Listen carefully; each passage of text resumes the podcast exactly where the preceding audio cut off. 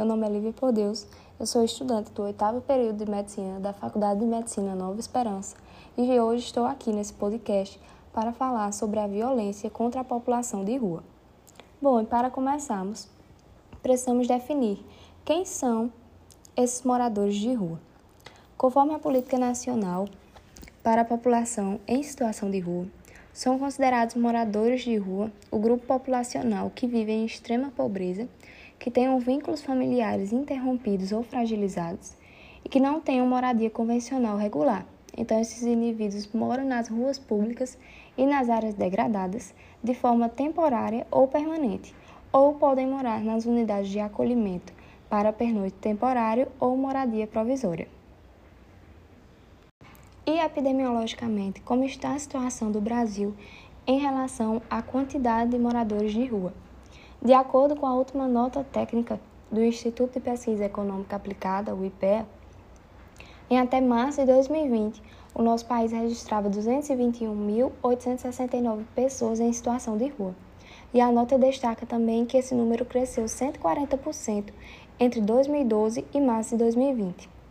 Desse número, 81,5% dos moradores se encontram em municípios com menos de 100 mil habitantes, principalmente nas regiões Sudeste, Nordeste e Sul. E em relação às violências contra essas pessoas?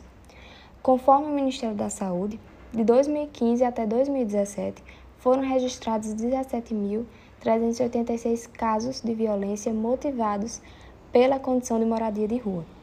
E qual foi o perfil mais acometido? Em relação à faixa etária, perfil mais acometido foram jovens entre 15 a 24 anos, que corresponderam 38% do total. Em relação à etnia, a maioria se declarava negra, que correspondeu 54% do total. Quanto ao sexo, 50,8% são mulheres e 49,2% são homens. E geograficamente, a cidade de São Paulo é a que tem o maior número de moradores, sendo a maior em notificações por violência também. E qual é o tipo de violência mais comum? Bom, em 92% dos casos, a violência indicada na notificação foi física, e os prováveis autores da agressão foram pessoas desconhecidas na maioria, seguidos por amigos e conhecidos, depois por familiares e parceiros. E em 19% dos casos notificados, a agressão ocorreu mais de uma vez. O estudo também chama a atenção para a alta frequência de lesões autoprovocadas. Aproximadamente 7% das notificações se enquadram nessa categoria.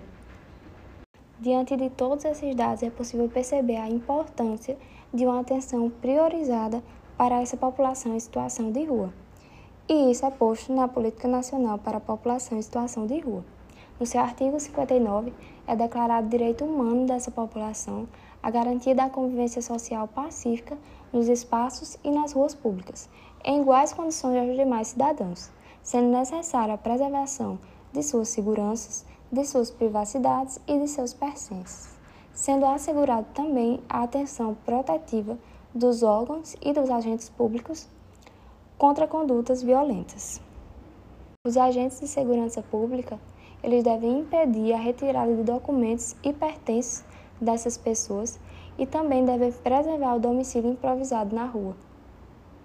Além disso, no artigo 67, é dito que a União, os Estados e o Distrito Federal devem estabelecer a notificação nacional e unificada das situações de violência e demais violações de direitos humanos sofridos por esses indivíduos, desde o boletim de ocorrência, a fim de qualificar os dados oficiais quanto à violência do nosso país e também para combater a subnotificação desses casos.